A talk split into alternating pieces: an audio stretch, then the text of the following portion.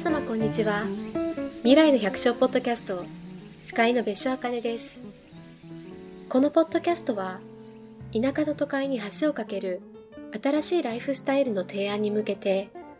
ゲストの皆様に様々なテーマについてお話ししていただきます。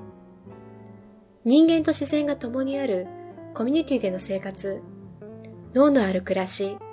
そして食を通じた命のあり方を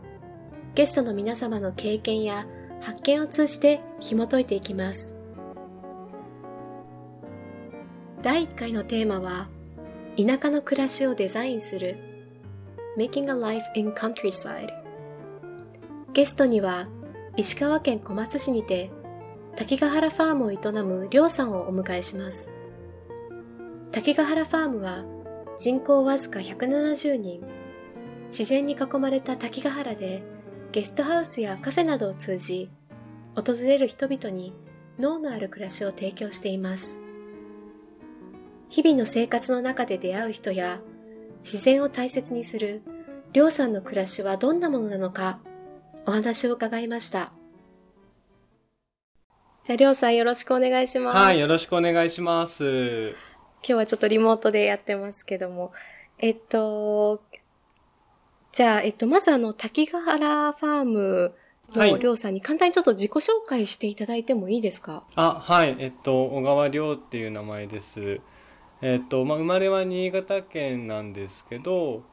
そうですね、えっと、まあ、東京、新潟で18まで、えっと、育って、はい、その後、大学で東京に行きました。でまあ東京に3年間ぐらいこう大学に通っていたんだけどうんあまり東京の環境が合わず、まあ、もうちょっと自然の、えっと、あるところで生活したいなって思って、えっと、大学を1年間休学して千葉の海沿いの方に引っ越しをして、はい、まあ、海と山のすぐそばで、えっと、そこで生活をしていたんですけど。まあそれでこうすごく自分にこう自然の環境が、えっと、生活する上で合っているなってことに気がついて、えっとまあ、その後も、えっと、東京と千葉の2拠点生活をしたりとか、えっと、その後もずっとまた千葉にトータル3年半ぐらいを住んでいたんですけど、はい、でまあその後に海外にバックパッカーとして旅をして、うん、でまあそれから帰ってきてとりあえず帰る場所がまあなかったんですけどどこに帰ってもいい、えっと、次何をしようかって考えてたところ、えっと、東京にとりあえず戻ってでその東京に戻ったタイミングでここの滝ヶ原ファームのオーナーの黒崎というものと出会って、はい、でその滝ヶ原ファームのプロジェクトをちょうど立ち上げる頃だったのでで誘ってもらってここに今僕が引っ越してきたのが4年前ですね。あそうなんですね。はいあの、竹ヶ原ファームっていうのはどういうことをされているんですか？そうですね。まあ大きくコンセプトが、えっと、2つあって、1つは Life with Farm っていう脳的な暮らしを探求しようっていうコンセプトなんですけど、うん、まあえっと、そうですね。まあ農家になろうっていうコンセプトではなく、まああくまで脳的な暮らしなので、まあ畑をしながら、ある暮らし、まあ、反応反 X とかっていう言葉とも少し、えっと、近いものがあるとは思うんですけど、まあ、その生活の一部として、えっと、畑に携わったりとか農に携わる。あとはまあ季節の仕事が梅梅梅の収穫の時期には梅の収穫したり柿の収穫の時期には干し柿を作ったりとか、まあ、この里山の自然のの中から生まれる仕事をしながら生活するようなライフスタイルなんですけど、まあ、そういうものを、えっとね、あのこういう農村の地域の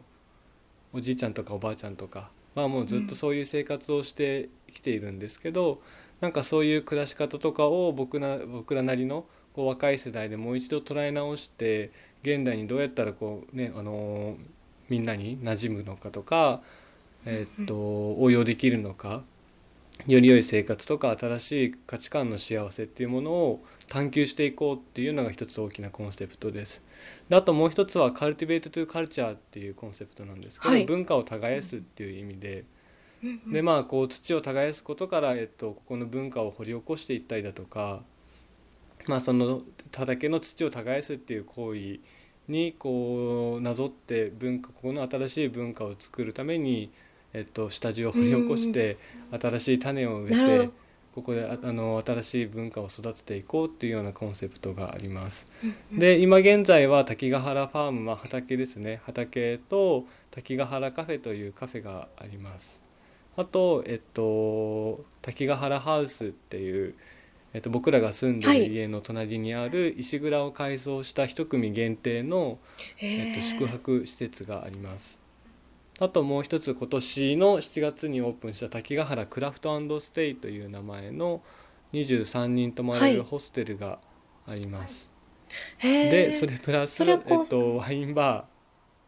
ー。うん。ワインバーもあります。そう。でか滝ヶ原クラフトステイはここら辺のあの北陸エリアはとても工芸が盛んであの九谷焼だとか、えっと、漆だとかの伝統工芸の職人さんが、えっと、隣の町とか隣の市とか、まあ、近隣に数多くいるんですけど。なるほど。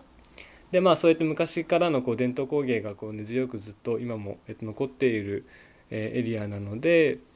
うん、まあなんかそのクラフトものづくりっていうものをここに滞在しながら味わえたりだとか深掘りできたりだとか。うん。そう、えっと、深掘りできたりとか、えっとまあ、実際にこれからあの生地えっとまあ生地師というですね木を削る木を削ってお椀とかを作る職人さんがいるんですけどその子の工房を近くに作って、ここに滞在した方がえっとまあ、その工芸に実際に触れることができたりするような拠点の、えっと、場所にしようということでクラフトステイという名前にしました。ということは、こう、いろいろな形でやられているんですね。あの、一人、えっと、一組が泊まれるところもあれば、クラフトだったりとか、ワインもあったりとか、こう、いろんな体験ができる場所っていう風になってるんですかね。そうですねそうですねまあだからあくまでも僕らは農家になろうっていうことではなくてまあ農を中心としてそこにいろいろなこう人を集めたりだとか料理人が集まったりアーティストが集まったりミュージシャンが集まったり伝統工芸する人が集まったりとか。まあなんかそのでその周りにさらにそのねあの体験する人が集まったりとかなんかそうやってその複合的に多面的にそのっていうものを確認しながら、えっと、コミュニティを作っていくようなプロジェクトですね。あの、りょうさんが滝ヶ原にはい、行った時って、その、移住した時ってどういう感じでしたか？最初って。えーっと最初移住したのそうですね4年2016年4年前なんですけどうーんとあとは地元の雰囲気とかその滝ヶ原の雰囲気とかっ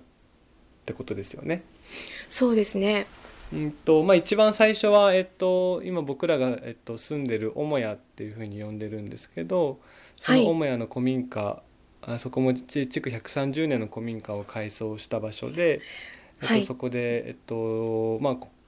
会議ができたり普段の僕らのリビング、うん料理をして食べるところだったりするんですけど、まあ、そこの建物ができたタイミングで僕が移住をしました。でそうですね、まあ、地元の人たちに対しては僕が移住するまで以前に一応うん。こう僕らのか、えっとまあ、会社側と、えっと、はい。町内と滝ヶ原町内の、えっと、役員の方とで間に小松市役所の方が入っていただいて、えっと、顔合わせを行ったりとか、えっと、住民説明会のようなものを行って、はい。はい。まあ、これから、えっと、この若者がこれから引っ越し来るのでよろしくお願いしますと、えっとはい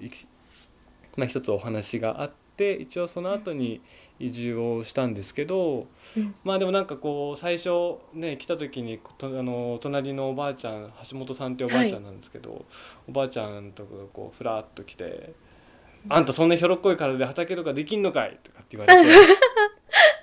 「えやったことないけど多分できます」とかって言って なんかすごいこうツンツンされたんですけど。うんうんまあでもすごく皆さん温かく受け入れ受け入れていただいて、うんうんまあとにかくみんなあのそうですねそんなにこう異物とかこうエイリアに対するこう拒否反応とかはそこまで逆感じなくて逆にこう新しいものにあそうですねなんかどんなやつが来たんだみたいなみんなの好奇心みたいなものの方はいはいはいがすごくやっぱり大きく感じましたね。うーん。で皆さん、こう、ちょっと覗きに来たりとか。そうですねそうですねね。まあ本当に。にあのーまあ、若い人たちとそんなに接したことがなかったりとかそもそも、ああ、なるほど。うんうんうん。ねあのあんまり滝ヶ原っていう町の大きさというか、どれぐらいの方が住んで、あ滝ヶ原町内は全部で170人ぐらいですねあ、170人ですまあか。70, 70世帯約70世帯ぐらいあるんですけどはい。でまあほとんどの方70%ぐらいが65歳以上じゃないかな。でまあ小学生はうん。今一人。20代はおそらく僕らのプロジェクト周り以外ではいないんじゃないかな。あ、そうですか。はい。じゃあ本当にこう、新しい人がやってきたぞみたいな。そうですね。なんか本当になんか確か30年ぶりとかの新しい住人ですけど僕が。えー、すごいですね。なるほど。え、じゃあど、どうでしたか？こう、なんかだんだんこう、うん。まあ本当に初めて、あの、滝ヶ原に行って、うん。でこうだんだんいろんな人を知っていって、こう例えばこう畑とかはどういうふうに自分でこう学ばれたんですか？そうですね。畑まあ最初ねもちろん興味がなかったわけではないんですけど、うん。でもねとりわけすごく好きなことであったかって言われてやったこともなかったし、そんなにこうねもうあの野菜ガンガン作ってここでやっていくぞみたいなモチベーションではなかったんだけどうーんまあ最初はねほんと隣のおばあちゃんとかが、えっと畑作業をしているのをたまに見に行って「今はい何してんの?」みたいな感じでうん近づいていって。で今これこれこういうことこういうことやってんだよっていうふうに教えてもらったりするのを見ながら、うん。ああ今これしなきゃいけないんだとかっていうふうにうんうんうんおばあちゃん手伝ってるうちに、あんたもこの苗あげるから余ったから植えてみなさいみたいな感じでこうネギの苗もらったりとか玉ねぎの苗もらったりとかして、えでこれどうすればいいのみたいなことをおばあちゃんにちょこちょこ聞きながらうんうん。やってましたね。でなんかあんまりこう僕は本を読んでなんとか農法の本を読んで、ね、それでこう勉強をしてその通りにじゃあやってみようっていうようなはい。ことがあんまり苦手だったというか、まあ、本も若干読んだんだけどはい。何言ってるかあんまよく分かんなくて そう。なんかやっあんまりこう僕ね説明書見るのとかも好きじゃないタイプだから。まあとりあえず土に種を植えて水をまけば芽が出るし、うんうん。そこから大きくなればあの目的のものが食べれる収穫できるぐらいの簡単なプロセス始めと終わりのプロセスはなんとなくねこう小学校の頃の理科の授業とかで、ねあの頭では理解できていた部分はあるから、でまあそこにこう自分がどういうふうに手助けをしてあげれるかみたいなところを考えてましたね。まあでも初めは本当にあの適当だったというか、まあ、本当に放置してたものもすごい放置してしまったものもすごく多かったし、あそうなんですそねんなにあの僕豆じゃないんです性格が。そんなにちょこあちょこ畑に行ってもう常に見るみたいなタイプではなくてなんか気づいたら行ってあ大きくなってるとかあああなるほど。そうでも気づいたらあ死んでるとかうん。枯れてるとかなんかそういうことを最初の方は本当にそれぐらいの軽い気持ちというか、まあ取れたらラッキーとかだったんだけど、まあ、やっぱその取れたらラッキーのそのなんだろうな取れた時ねそれをじゃあ自分で食べてみようってなって、食べたらもう超ラッキーだったんですよね。何この何こ何この美味しさみたいな。あなるほど。すごい美味しいと思って、うんまあ大して手もかけてないけどとりあえず自分で作った野菜うん。はすごい美味しいなってことに気がついてうん。でそこから少しずつあじゃあこれも植えてみようかなとかあれはどうやって育ててみる、育てるんだろうとかね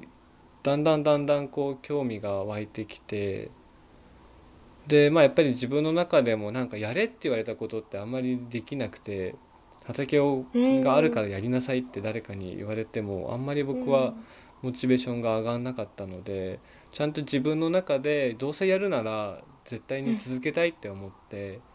なるほど。うん、この先もずっと続けれるような自分に合ったやり方とかペースとかうんを探したいなって思ってたから自分のその畑に対する好奇心とか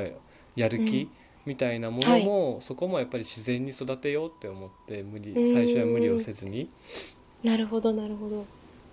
でまあそれでねあのじゃあ自分で種を買って苗を作って植えてみようとかたまたまホームセンターに行った時に見つけた苗が面白そうだったらあじゃあかぼちゃも植えてみようかなとかなんかそうやって少しずつ少しずつ、えっうとん、いろんな種類を植えていくようになってで最初は本当に狭い畑と狭いというかまあそうですね。一つ分の畑だけだったんですけどだんだんだんだんその興味が広がって今は当当初の6倍ぐらいかな。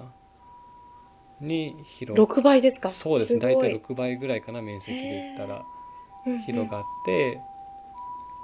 そうですね。逆に今はもう手が回らなくなってるぐらいなんですけど。あ、そうなんですね。すごい。え、その畑の、畑自体はこう、なんか人づてに借りたりとかいう風に増やしていったんですか？そうですね。あの近くのところでこれとここ使っていいよって言ってくれてるところが徐々に見つかっていったのがそうですね、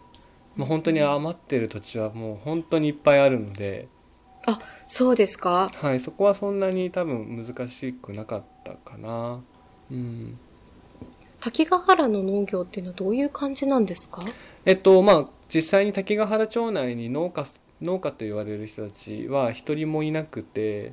あ、そうなんですか？そうですね、まあ一つこう椎茸の工場まあ椎茸をはい。うん作っている生産しているところがあるんですけど、まあ、そこ以外は野菜でえっとそうですね生計立ってるところはないですね。みんなうん大体、えっと、生活のために自分が食べる分だけを作っているぐそうらいでいうことなんですね。そうですね、まあ、自分の家のすぐそばに畑があるのが当たり前で、うんうんうん。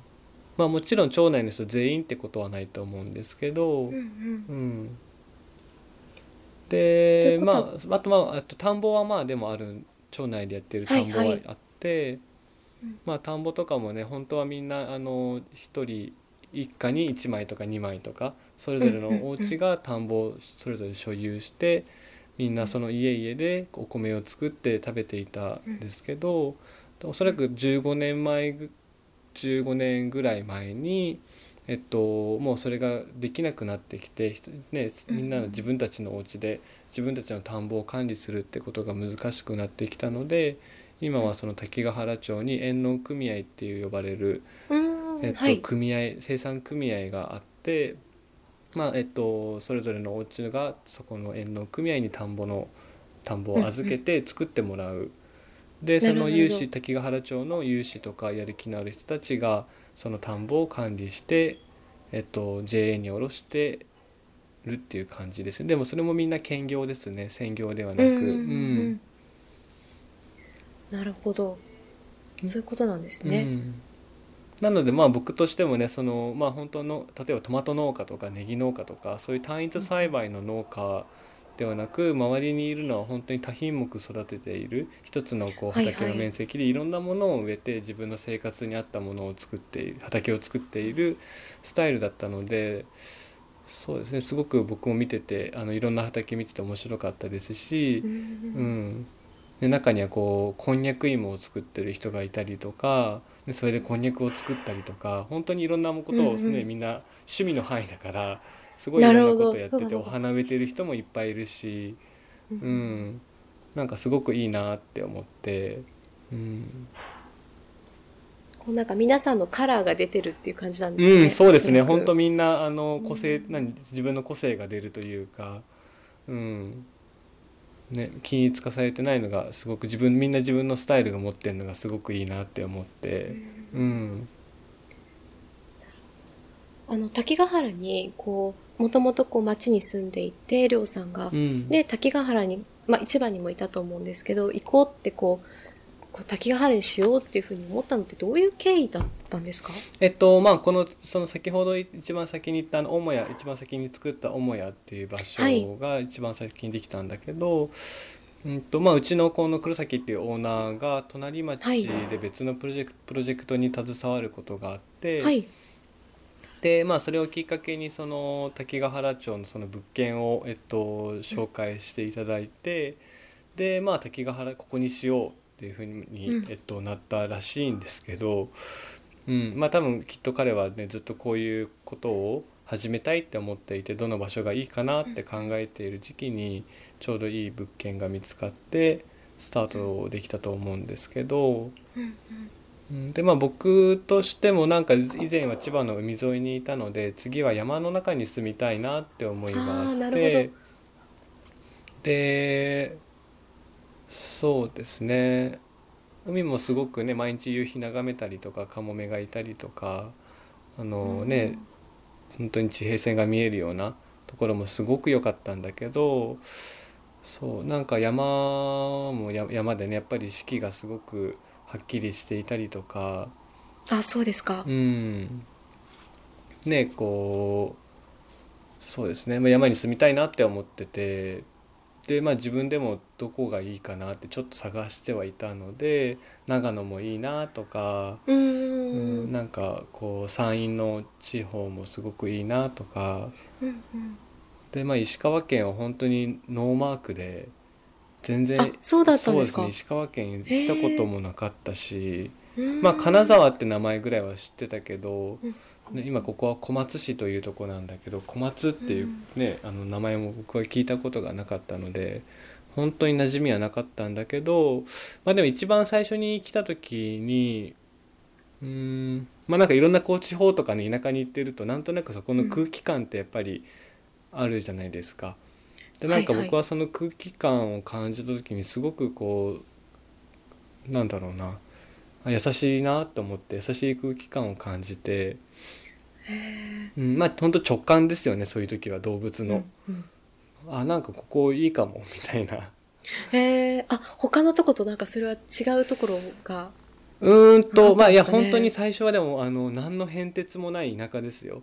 そのへねー。例えば小松空港からこの滝ヶ原町内に来る道中も本当にありきたりの田舎道というか田舎のなんだろうなチェーン店が並んでいるような大通りがあったりとか本当ににあの車の窓からは何もこう特徴が見えないというかうん。あのこんな地方こういう地方都市ってきっとどこにでもあるんだろうなぐらいしか思っていなかったんですけど、うん。うん、まあでも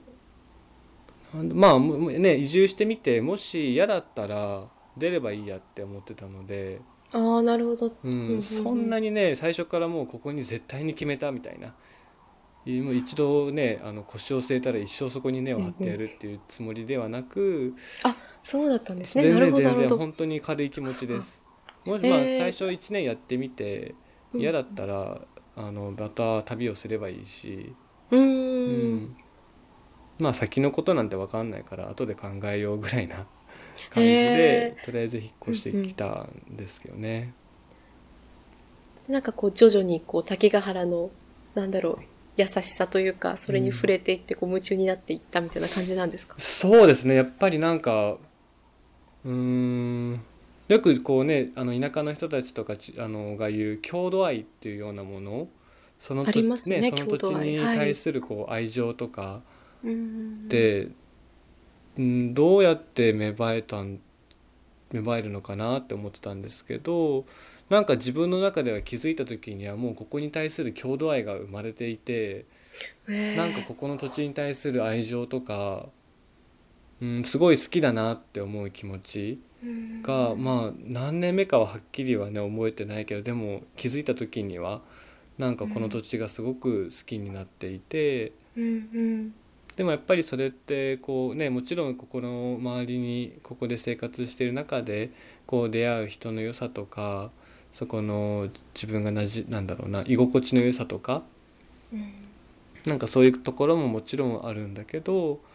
でもやっぱりこう自分の生活圏内、まあ、物理的なこう自分たちが住んでる家の半径何キロ以内みたいなそのはい。はい物理的な距離でこう畑をやってい近い距離が近いところで畑をやっていて土を触っていて、うん、まあ最初は耕作放棄地を耕すところから始まっているからでね今だんだんだんだん土がこう良くなってきていてこう最初例えばゴロゴロのドロドロだった土がだんだんこうサラサラになってきて植物もよく育つようになってきたみたいなプロセスをずっと見ているとまず一つやっぱり畑のこの土地の手放したく手放したくないというか、もっともっとこの土を良くしていきたいなとか、ね、この土は作物を作ってくれて自分のご飯になってくれたりとか周りの人のご飯になってくれる。っていうようななんだろうな一種の自然に対するありがたみみたいなもの目の前の自然に対するありがたみみたいなものがだんだんだんだん自分の中の郷土愛っていうものにこう成長してきたのかなって思っていてなんか本当に住めば住めば都なんだなと思ってあ、うん、その土地に助けられたりとかその土地を頼ったりとか、うん、なんかそれで生かされているっていうのを経験すると自然となんか自分でも根が張ってきたなって思って、うん、全然こうなると思ってませんでした。僕結構そう僕結構秋秋っぽいというかあんまり長続きしないタイプだったのでいつもちょこちょこちょこちょこいろんなとこに点々点々としていたようなタイプだったんですけど、うん、うん、なんかまあ山里山ね里山に囲まれてる安心感なのか、うん、本当になんか今では、うん、ここにまだまだ住んでいたいなって気持ちがすごく強いですね。そうなんですね、うん、やっぱりなんかこう土のパワーじゃないですけど、うん、こう土を介して何かをするっていうのって結構何かこう自分に自分たらしめるというか自分を作る上ですごく重要なんですかね、やっぱり。うんそうですね。なんかもちろん人間関係とか社会人間社会であの学べることとか成長できることもいっぱいあると思うんだけどでもやっぱり自然の中から学べることって本当に僕いっぱいあるなってって。思って、うんうん。うん、なんかそのねもちろんこう登山とかさ川下りとかいろんなこうアウトドアと呼ばれるレジャーもいろんなことがきっと学べると思うんだけどそれと同じぐらい畑仕事とか、えっとえー、まあ農業みたいなもの野菜を作ること土に触れることってあの、まあ、とにかく失敗が多いんですよ僕の場合は。あそうですか。そうですね。やっぱり、はい、なんかうまくいかないことこうしようと思ったけど全然できなかったとかうん思ったようにいかなかったとか、もう虫に食われて一日で全部苗が死んじゃったとか、そういうことがもう本当にざらにあるんですね。その度にもう反省するんですよね。あなんか絶対でもこの原因は自分にあるなって思って。僕がもう一日早くサボらずに畑に行って見てあげて何かをしてあげたらこの植物は死ななかったのになとか。なるほど、うん、そう全ての原因は自分に必ずあるのでなんかそういった意味でうんそうですね。そこで学ぶこととか反省することとかもう絶対来年はこうしようとか同じ失敗繰り返さないようにしようとか、っていうふうに学ぶことも多いですしそうだね。まああとなんかその土に触れてるとねその土の状態がどうかってそこに栄養があるのかとかないのかとか、うんあの、はいはい、たくさん微生物がいて元気なのかそうじゃないのかって目で見てわからないからそれがやっぱり僕はすごく面白くていつも頭の中でその土の中を想像するんですよね。もちろん匂いを嗅いだりとか、はいはい、なんかちっちゃい虫がいるかなとかって目で見ることもあるんだけど、うん、そこだけじゃなくってなんか 自分がこうね落ち葉をまいてあげたらそこに微生物が増えるかなとかなんかこれまいたらこうなるかなみたいなことを常に頭をね、目で見てるのはこう植物、ね、土の上から出てる植物だけど割と頭の中はずっとこう土から下というかその下の部分をずっとこう頭で想像してて、ああ肥料足りてるかなとか、うん、なんかそれが面白いですね。それが思った通りにいったらもっと面白いしなんか違ったらなんでだろうって考えるし僕俺の想像が間違ってたなとかどこが間違ってたんだろうって振り返ったりとか。うん、ね大体こう3月頃から畑始めて 8,、はい、8月まあ7月夏野菜だったら7月とか8月とかに取れるんだけど、まあ、そこで取れな取れないっていう状況になった時にどこまで自分が振り返んなきゃいけないのか？ああなるほど。そうどこ確かに。どこの点でどこの点で間違っ間違った方向に自分が進み続けたのかとかどういうふうに修正しなきゃいけなかったのかとか。そうなんかその頭の中の思考の時間軸がすごく長いのがそれもいいなって思って。なるほど。そうあ今年のなんか半年前のあれがダメだったんだとかああなるほど。確かにありますよね。そうじゃあ1年後は絶対こうしようとかすごくその頭の時間軸がまあ1年スパンで常にこう考えてるみたいな過去と未来が。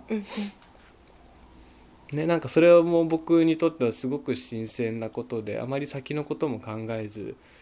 あのずっとこう生きていくようなタイプだったので。あそうだったんですそうねですね。あんまりこう、うん、まあね普段こうみいろんな生活してて例えばテレビとかもね常にこう昨日の話だったりとか、はいはい、ね、明日起きることとかもう本当にテレビのニュースって時間軸が狭いなって思っていてうんなんかそういう明日どうしようとか今月どうしようとか、うん。うん、なんかそういう不安 ばかりこうなそういう不安ばっかりにこう駆られるんじゃなくて、まあ、やっぱそうやって畑と向き合うことで、あのそうですね来年のことを常に考えていたりとかうん常に去年のことを振り返っていたりとか。うんうんうん、なんかそういう過ごし方とか考えが生まれるっていうのは、まあ、畑をやっていいるからこそなのかなって思ってますね。そうなんですねありがとうございますあの滝ヶ原ファームと、まあ、滝ヶ原ハウスもそうですけどこうあのりょうさんのお仕事の中でこう人をもてなすというかそういう、うんあのなんか側面もあるのかなって思うんですけど、うん、そうですよね。なんかそういうことってむ 前前からやっていたんですか？えーっとうーんひそうですね。なんか別にホテルで働いてたとかこう飲食の経験が長かったとかそういうわけではないんですけど、まあ、はい自分のあの、まあ、千葉にいる時もこうシェアハウスだったり割と開かれた、えっと、スペースをやっていたのでいろんな人に触れることとか出会うことはすごく自分自身も好きだったので。うん。なんかそんなに難しいことはできないですけど、うん、まあ自分が好きな場所に来てくれて、まあ、楽しんでほしいなとか、まあ、そういう気持ちから生まれる、ね、自分の何かできる限りのことはしたいなって思ってて、まあ、でも自分がこうねせあの海外をバックパッカーで旅していた時に本当にいろんな人がもてなしてくれて、ああなるほど。うん。そうか。ね、なんかそこの経験はやっぱりすごく大きかったですね。うん。本当に見ず知らずの自分を受け入れてくれたりとかご飯をね、うん。作って食べさせてくれたりとか、ソファーで寝ていいよって言ってタダで止めてくれたりとかもうほど本当そういうことがずっと連続だったのでいつもありがとうんううんありがとうって言って、そうかそうか、うん。なるほど。まあ、だからこう自分もいずれはねあの人を迎え入れる場所を持って来た人をこうもてなしてあげるじゃないけど、うん。まあ、来た人によくしてあげるっていうことうん。はこう恩返しはしたいなっていう気持ちはあったので、へうえ、んね、自分がされて嬉しかったことを人にしてあげたいって思うだけですね。うん。なるほど。そういうことなんですね。あの都市と農村っていうこの2つの、まあ、トピックが今結構あの、まあ、フォーカスであったりするんですけど、うんうん。あのりょうさん自身はこうあの、まあ、あの都内に行ったりとかこう街に出るっていうことも結構されてるんですか？そうですね。逆に街に行かないと辛くなってしまいますね僕は。あそうなんですか？滝ヶ原町え大好きですけどでもはい。一ずねさすがにずっといると本当にこう小さな町で、あのー狭いのでなんかだんだん自分の頭もこう縮こまってきちゃうというか、へえやっぱりさいまあねこうコロナにこうなる前はだいたい1ヶ月半に1回はうん東京に行ってこう休んだりとか、へえ休日も兼ねたり人に会いに行ったりうん。打ち合わせも兼ねたりとか。うんうん。っていう時間が本当に必要ですね。そうなんですね。でも久しぶりに東京に行くとめちゃめちゃ楽しいんですよ。あそうなんですか？本当に楽しくて、へまあ、大体3、まあ、2泊か3泊ぐらいなんだけどはい。いや本当に毎回本当にいろんな新鮮なことがあって、うんまあ、それはねあのレストランもそうだし人との出会いもそうだし、うんすごくすごくいろんなものがやっぱり集まってるし凝縮されている、あね、ああいうあの狭い東京っていう場所にいろんなものが集まっているので、うん、自分のこうなんだろうなすごく東京はでも自分にとってはまだまだ大切な場所ですね。まあ、うんあくまでも僕はその距離感が大事だったので、はい。うん、すごく大好きだし絶対1ヶ月に1ヶ月半に1回は行きたい場所だけど、でも住みたい場所ではなかったってだけで、うん。ね、だからすごく東京があるからこうこういう場所で僕も生活はもちろんできているなって思いますね。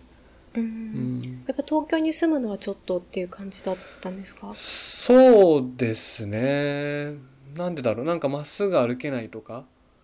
駅とかでまっすぐ。えあーなるほど。駅でまっすぐ歩けなかったりとか。なんか細かいとこですけど本当に電車の見たくない広告が目に入ってくるのが嫌だったりとか。別に俺無駄毛処理したくないからその広告見たくないみたいな。とかなんか本当にいらないインフォメーションが溢れていてでやっぱりそうやって見てないようで見ている無意識無意識に見ているものって絶対に自分の何かを作っている気がしていてああなるほど、うんうん、勝手に価値観を作られている気がしていて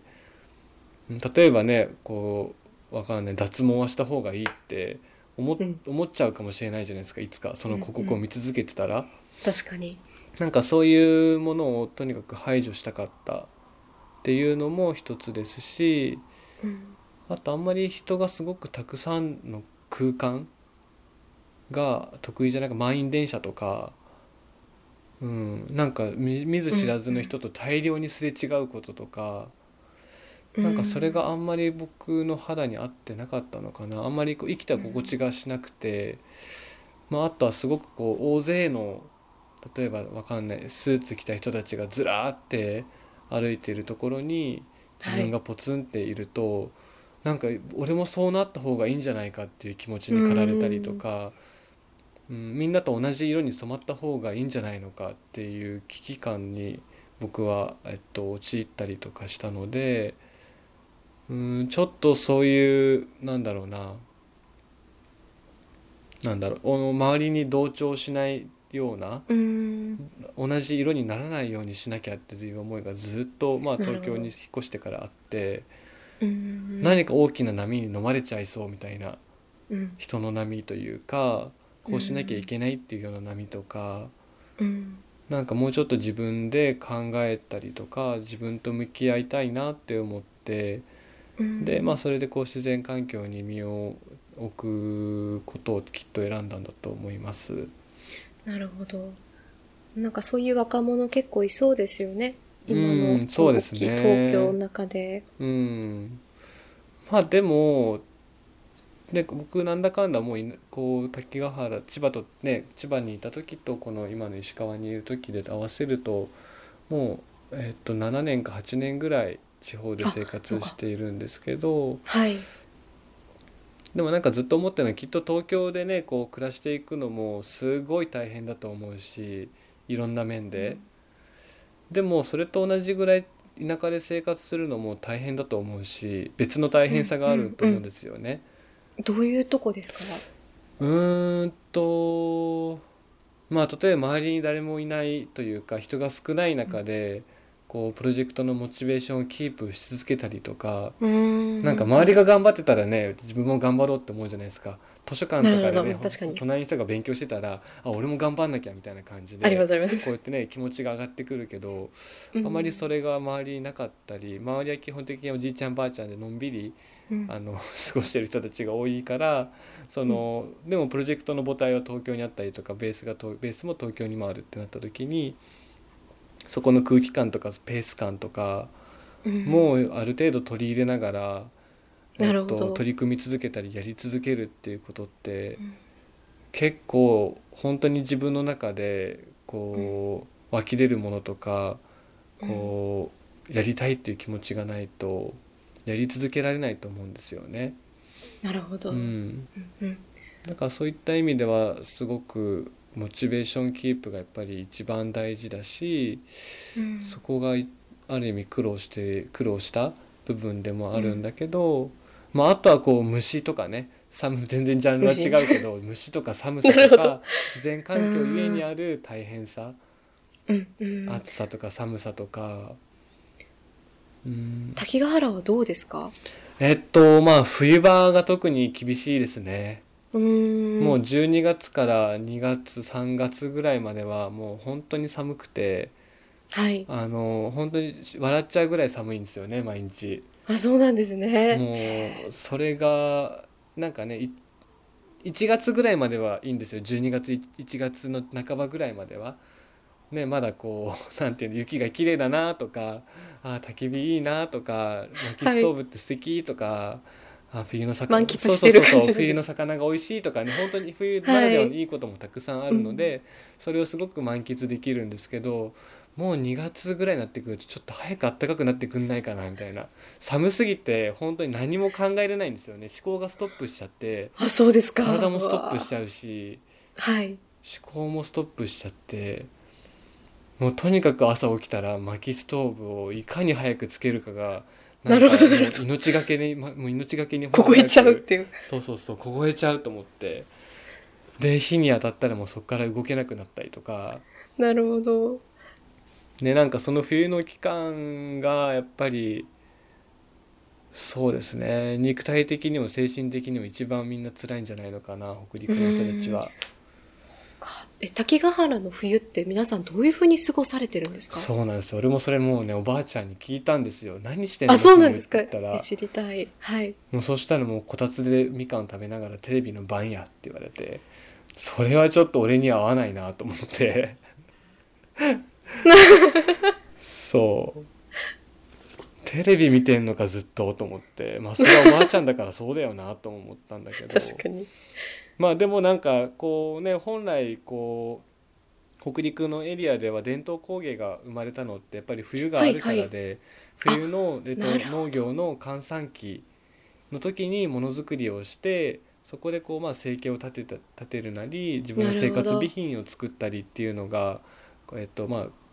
こういう百姓って言われる人たちの生活スタイルだったんだけど、まあ、それが発展してはいきっと伝統工芸って言われるものに現代にはなっていたので。うんうんまあ、だから冬の時期にこうものづくりをするには絶好のチャンスだね。例えば音楽作ったりとか、人によってはこう何か作品を作ったりとか編み物したりとか。ど、うんうん。ね、何回か僕もあの刺繍するのが趣味だったので自分で刺繍の作品作ったりとか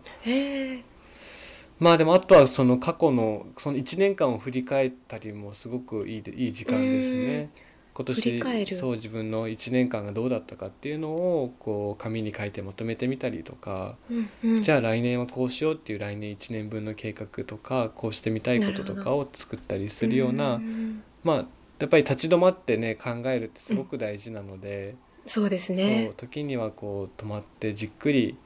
こうね考えるって、うん、すごくいい時間だなって思いますね。うん。でもその分あのー本当に1年分冬の間に体を休めることができるのであなるね、本を読んだりとかなんかねネットフリックスで見たやつ全部見たりとか、なるほどなるほど、うん逆に春からもう秋の期間はほとんど休みがないような感覚で、あそうなんですね。そうですね。気分的にはもちろん体を休める休日は持つけど気分的には常にこうスイッチがオンでうんずっと何かがぐるぐる回ってたり体が動いてたりとかっていうような、うん、なんかそのオンオフがはっきりしてるのはすごくやっぱりいいですね。うん。うん。切り替えて、そうじゃあ次ここやろうっていう。うん。滝ヶ原ファームでこう一緒に働かれてる方ってうん。どういう方々なんですか、えーっとそうですね。みんな基本的には、えっと、東京から移住してきた人たちが多くて、そうなんですね、うんはい、まあ、僕の友達だったりとか、えっと、東京のコミュニティから、えっと、滝ヶ原ファームのことを知って来てくれてうんうん。気に入った子たちとか、うん。まあで本当に今は、えっと、僕含めてバイトの子とかも入れたら10人ぐらいうん。ですかね。まあもちろん地元のねあのカフェとかは結構滝あの石川県出身の子も何人か3人ぐらいかな働いてくれているので、ううん。ん。でもみんなそれぞれこう東京にいたけど、まあ、石川県に帰ってきてうんうん。みたいな I ターン U ターンの子たちがほとんどですうね。うんんそれはなんかどういうふうに知り合ったりしたんですか？なんかこう募集をかけてみたいな。そうですね。募集は僕らは一切かけなかけないんですよ、あそうなんですね。はい。もちろん連絡をくれてきたいって言われたら、えっと、ウェルカムにしてるんですけど特にこう条募集をかけて条件を設定してこう一緒に働くっていうのではなくてうん。まあお互い気があったら働こうよぐらいな。なるほど。やってみようよぐらいのところからいつも始めてうんなんだろうそこのね一緒に働くメンバーもあの僕にとってもすごく大事だしそのうん。一緒に働く人たちにとってもあのすごく大切なのでやっぱりここってね東京から働ここに働きに行きたいって思ったら、うん、ある意味こう生活なり自分の人生ある一時の人生の全てをここに持ってこないといけないわけで。うん。自分の荷物もそうだしここに全部引っ越して生活をここに拠点を置きながら、うん。えー、とここの魅力をね例えば PR していったりとか人を迎え入れたりとか、うん、なんか割とこう仕事と生活の境界線があのすごくあの曖昧なので、なるほど、うんね、やっぱりそれなりにすごくやってみたいっていうようなモチベーションがないとす相当特殊な環境で仕事と生活をすることになるから、うん。ガラッと変わりますよね。いや本当にガラッと変わりますよ。うん。ね、なんかこう自分たちの生活もすごくやっぱり大事なので、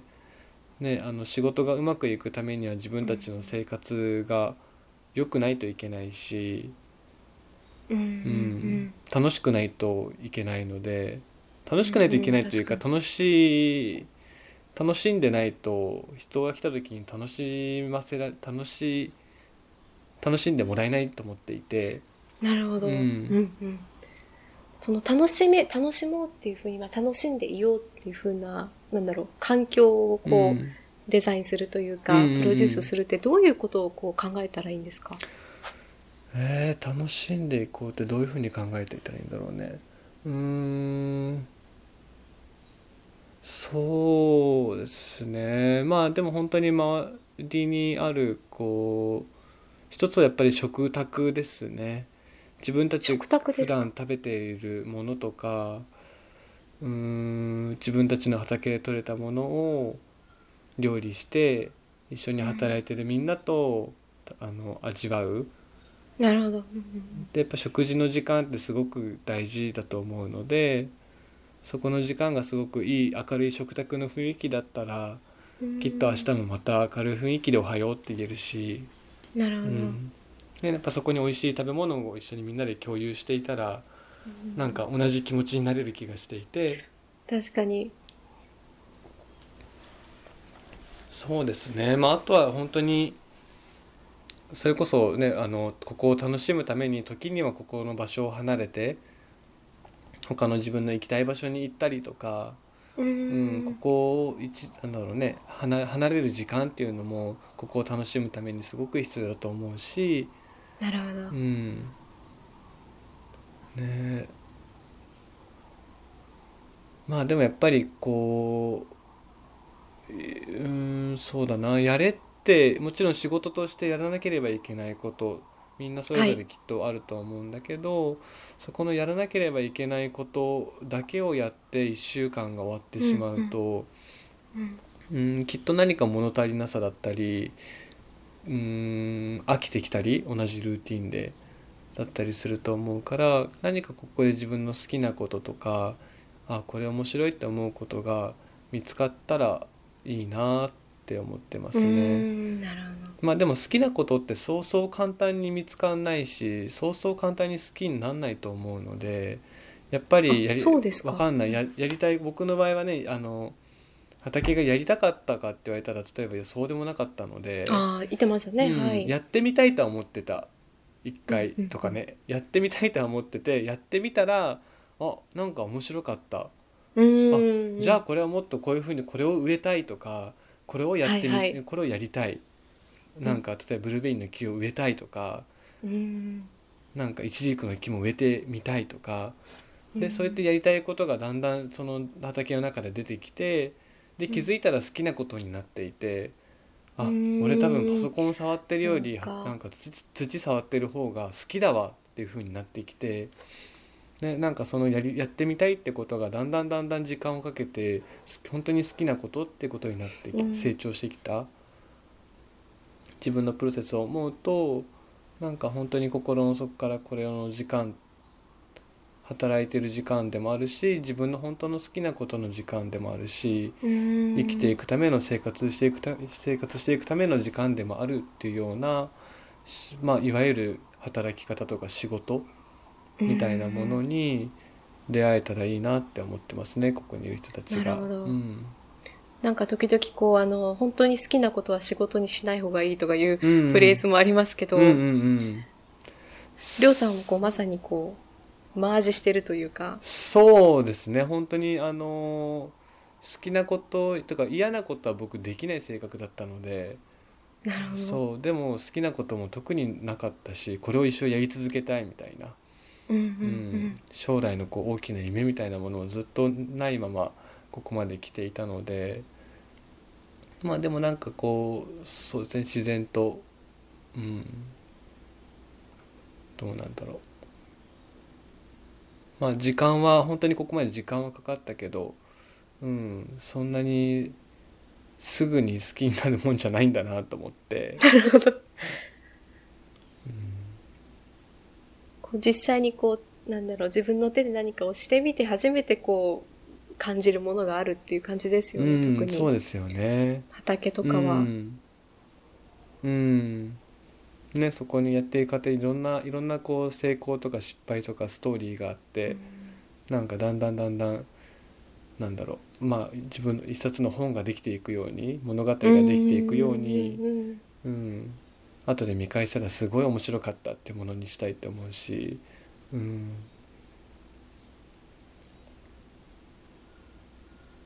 あのさっきからこうちょこちょこなお名前が出ているこの黒崎さんといううんうん方はいはなんい。ですけど、この黒崎さんという方はどういう何者なんですか？えっと黒崎は、まあ、僕も最初何者か全然分かんなかったんですけど本当にあおじおおっちゃんみたいな変なおっちゃんぐらいな第一印象で、で、まあ、彼は、えっと、もともと家具の会社をやっていたりとか、まあ、いろんなこうプロデュースの活動をしていたりとか、まあ、とにかくいろんないろんなことをやっていて、まあ、僕もそんなにどんなことをやっているかって言われたらちょっと言いにくいんですけどでもやっぱ彼はすごくその「Life with Farm」とかそういうコンセプトを作ったりとか、うん。大きなビジョンをこう僕らに与えてくれてなんかこういう社会にしていこうよとか、えー。うん、なんかすごい大きい意味での哲学みたいなものを僕らに教えてくれていて、うん。うんでもちろんこう世代彼は今もう70代で僕はもう,、はいもうすぐ30代なんですけど世代が全然40個ぐらい離れてるけど、まあ彼がこう若い頃に思っていたこととか逆になんか2周ぐらい回って僕らにもすごくなんかこうんう同じ考えになれる気がしていて。あねこううん別にこうなんだろうな反社会にこう中指を立てるわけではなくうん。なんかもっと別の次元でいいものを作っていこうみたいな、うん。問題を解決するためにそこになんかぶつかっていくんじゃなくてまるっきり別の次元のものを作ろうみたいな、なるほど。なんかそういう考え方を僕らにこう作ってくれたりとか本当にまあなんかみんなのゴッドファーザーみたいな感じですかね。うんでもなんかすごくやっぱり彼と僕は会った時に一瞬で仲良くなってそれがやっぱり一あ番ーそうですかここに来た理由で大きかったですかね。えーまあきっと自分一人でできることって本当にちっぽけだし大したこときっと僕一人でできないだろうって思ってたからでその彼と出会った時にあこのおっちゃんとだったらなんか面白いことできるかもとかなんかすごいこのおっちゃんの何とも言えない自由な雰囲気すごいいいなとかなんかこう心が勝手に通ずる部分というかがあってうんじ面白そうって思ってでまあ実際ねあの彼もこうきっとこの滝ヶ原ファームのプロジェクトは彼一人ではできないだろうし、ね、僕一人でもできないだろうし、ね、今一緒に働いてくれてるみんなと僕と彼がいて、ねあのできていることだからやっぱりそういう、うん、チームでややるっていうこととかいろんな人と一緒に作っていくって、うん、やっぱりいいなって思って喜びもね、うん。大変さもみんなでこう共有できるし、なるほど、うん、うんうん。なんかこう今までやってきた中でこう結構大変だった課題これ大変だったなみたいなのそういう時期とかってありました？これ大変だったな。うーん。そうだな。これ大変だったなってことか。うーん。まあ僕は早起きですかね。それが一番大変かも。そのプロジェクトやっていく上ですごく苦労したこととか大変なこと。まあそうだな。早起きと。そんなにないんです。すごいですよまあでもやっぱり人間関係じゃないですかね。人との関係だと思います。一緒に働く人たちとちゃんとコミュニケーションを取ったりとか。うんなんかちょっと思いがみんながこうずれたずれた時とかうん。自分がこうそのなんだろうな。うまくみんなを誘導できなかったり時とか。うそうですね。自分のリーダーシップが欠けていたりとか。なんかそういった時に大変だなって思ったことはありますね。でもまあ基本的にこう大変だけど大変なことは全部大きな変化だと思っていたから。まあきっと大変だけどきっとここから大きな変化が生まれて良くなるんだろうなとか良くなるためにはどうしたらいいんだろうっていうのがうんあってまあもちろんそれが全部できてるかどうかわかんないですけど、うん、なるべくなんだろう大変だなってこう一人で思い詰めたりはせずにうんう、ん。いやでもぶっちゃけそんなに苦しいことはなかったのかな？忘れちゃったのかもわかんないけど。まあ多分あったんだろうけどきっと忘れますよねそういうのって。他に楽しいこととかいいこととか もっと別のことを考えてややっていたら今今は。なるほど。うん。そんなになんかもう傷跡が残るようななんか深追いはそんなに深い傷はそんなにないかな。うんなるほど。ありがとうございます。すごい。いろんな話を聞けたうん。んですけど。なんかあのあそうだ。あのこう地元のあの野菜を多分あのカフェとかでも使われてると思うんですけど基本的にうん。自分の滝ヶ原ファームの農園畑で育てたのを使ってるみたいな感じなんですか？いやそれはね今理想なんですけど現状そこまで今はい。作れていなくて、あなるほどなるほど。そ,、ね、そこまで安定的に野菜を供給するまずは自分たちがそれを食べて生活をしてうんその次に、えっと、カフェなりホステルにこうねお客さん来た人に食べてもらってあその次に野菜を売ってうん。でその次に例えば、えっと、近隣の飲食店の方とかにもあげたりとかっていうような順番になってくると思うんですけど今のところ自分たちで食べてその次にたまにカフェとかで使えるぐらいですね。なるほど。でもやっぱそれもそうですね。これからですね。やっぱそれも1年間を通してずっと何か収穫物があるっていうような状況にするのって本当に大変だなって思って、うん。そこはやっぱりちょっと、うん、もうちょっとプロに近いというか、うん。うん、素人僕のまだ素人に毛が生えたレベルではそこまでいけないからどうやったらそこに行けるんだろうっていうのを今うん。やろうとしているところですね。うん、お米もやられているんですか？えっとお米は、えっと、今年の初め、えっと、4月ぐらいに田植えまでは手伝いましたね。田植えまではなんかそれは本当にアル,、まあ、アルバイトみたいな形なんですけど、はい。えっとまあ僕も田んぼもやってみたいなって思って、うん。お米も作り方も勉強したいって思ってたんですけど、うん、まあそれでこう地元の人たちがおじいちゃんたちがやってるのを見て、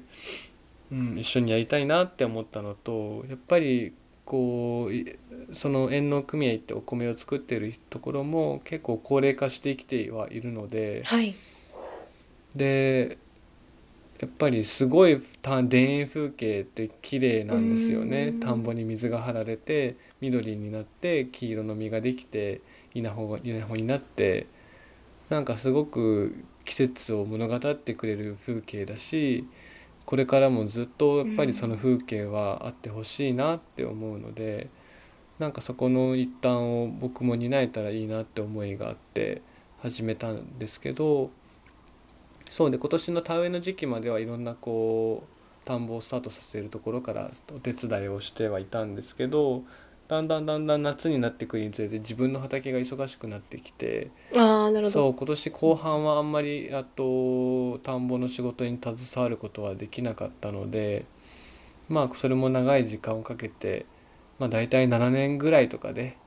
わわかんない5年とか7年とかそれぐらいのスパンで田んぼもなんか覚えていけたらいいなって思えてますね。すごい楽しみですよねこれから、うん、うん、そうですね。でも本当町内で田んぼ今200枚ぐらい作ってるのであもうあとてつもない量なんですよね200枚って。だいたい1400人が食べていける分ですね 1, 1年間。うん。なのでなんかすねあのー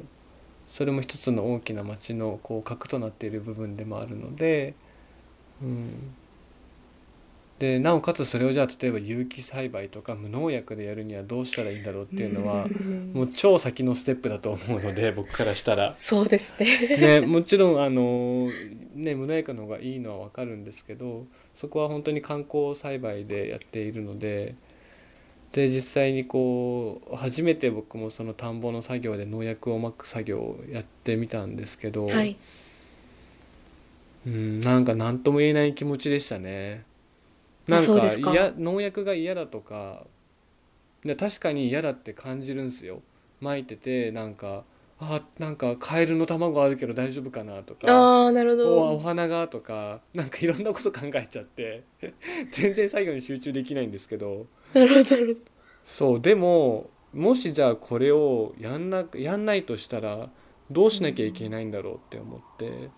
この大量のあぜと言われるこの田んぼのへり、はい。ここの草刈り誰がやんのみたいな。200枚分。なんかそういうのを想像してしまったらまあ確かに必要なのは分かった。農薬も。時には。何かを作っていく上で、うん、必要っていうのももちろん理解できたんですけどそうじゃあそれをねなんかじゃあ無農薬にしようよなんて簡単にはやっぱり言えないですよね。うん。うん。もっともっと考えてもっともっと計画していろんなこと勉強して本当にできるのかどうなのかっていう現実ラインをちゃんと見つけなてる200枚わかんない。100枚でもできるってなんないとまあ7年でそこまでいけたらいいですよね。だからうん。もう来年再来年とか絶対僕には無理だと思ううんやっぱり200枚っていうのは結構やっぱり簡単には言えないですよね。うん、まあだからね本当にさっき言ったように自分たち、ね、一家が例えば2枚の田んぼを見るとかはい。一家族が2枚の田んぼあったら、まあ、余裕で暮らしていけるんですよね田んぼ1枚あったら大体6人から7人食べていけるって言われていて。まあ2枚あったら親戚の分とかもね作れるぐらいで2枚ぐらいだったら多分無農薬で作れると思います、はい。草を全部自分の手で抜いてうん草を全部自分で刈ったりとかはい。ねそうでもそれがねやっぱりになんか何百ってなるとちょっと現実ラインがだいぶ遠のくんだなって思って、ねまあでももちろんこう知り合いの方にこう無農薬で、えっと、お米を作っている方とかもいるので、はい。ね、なんかそういう人たちの作り方もこれから勉強していったらきっと何か自分のには今ない発想があったり技術っていうものがきっとあるから、そういうのもこれからどんどんどんどん勉強してはいきたいですね。滝ヶ原の無農薬お米楽しみです。ねえそれが食べたいですよね。うん、食べてみたいですうんそうなんです。ありがとうございます。うんそうなんかあと最後なんですけど、うんあのこうあのまありょうさんみたいにこう今都市部に住んでて。でちょっとこういろんな経験を積んだ上でこうちょっと農村とかにちょっと新しい仕事をしてみたいなとか思っているこう方が若い方とかいると思うんですけど、まあ、そういう方がこうじゃあいざあの、まあ、農村に移住しようっていうふうに思っている方がいるとしたらなんかりょうさんからはどういうふうなこうアドバイスというか、うん。あのメッセージみたいなのを伝えたいですか？えー、どんなメッセージかな？うーんうーん。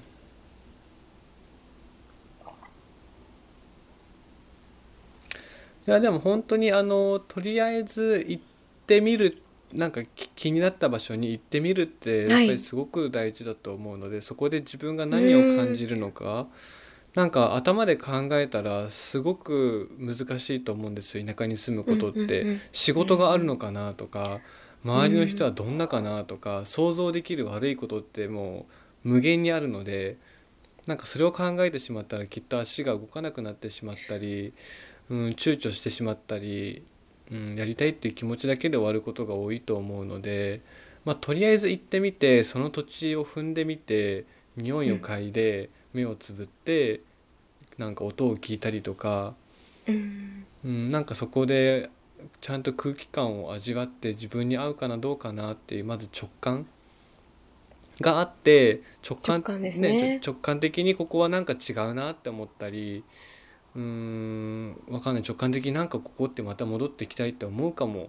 て思ってからじゃあそこにどうやったら移住できるのかっていう風になってくると思うんですよね。うん。周りにどんな人がいるんだろうとか周りにどんな仕事をしている人たちがいるんだろうとかうんでやっぱり現実に落とし込むべきだと思うのでそうですねまあわかんない考えるよりまず感じることが一番の近道なのかなって思うしそれこそ本当にやってみてダメだったら全然やめていいと思いますし別の土地を探しに行くっていうのもありだと思うので、一生探す一生住みたい場所を探すわけではなくねなんかそんなに重い気持ちじゃなくてもうちょっとなんか自分の生活を一回ガラッと変えてみたいな。またダメだったら戻ろうぐらいななるほど。気もうん。なんか気持ちの軽さというか、うん、ね、なんかそれぐらいの気持ちで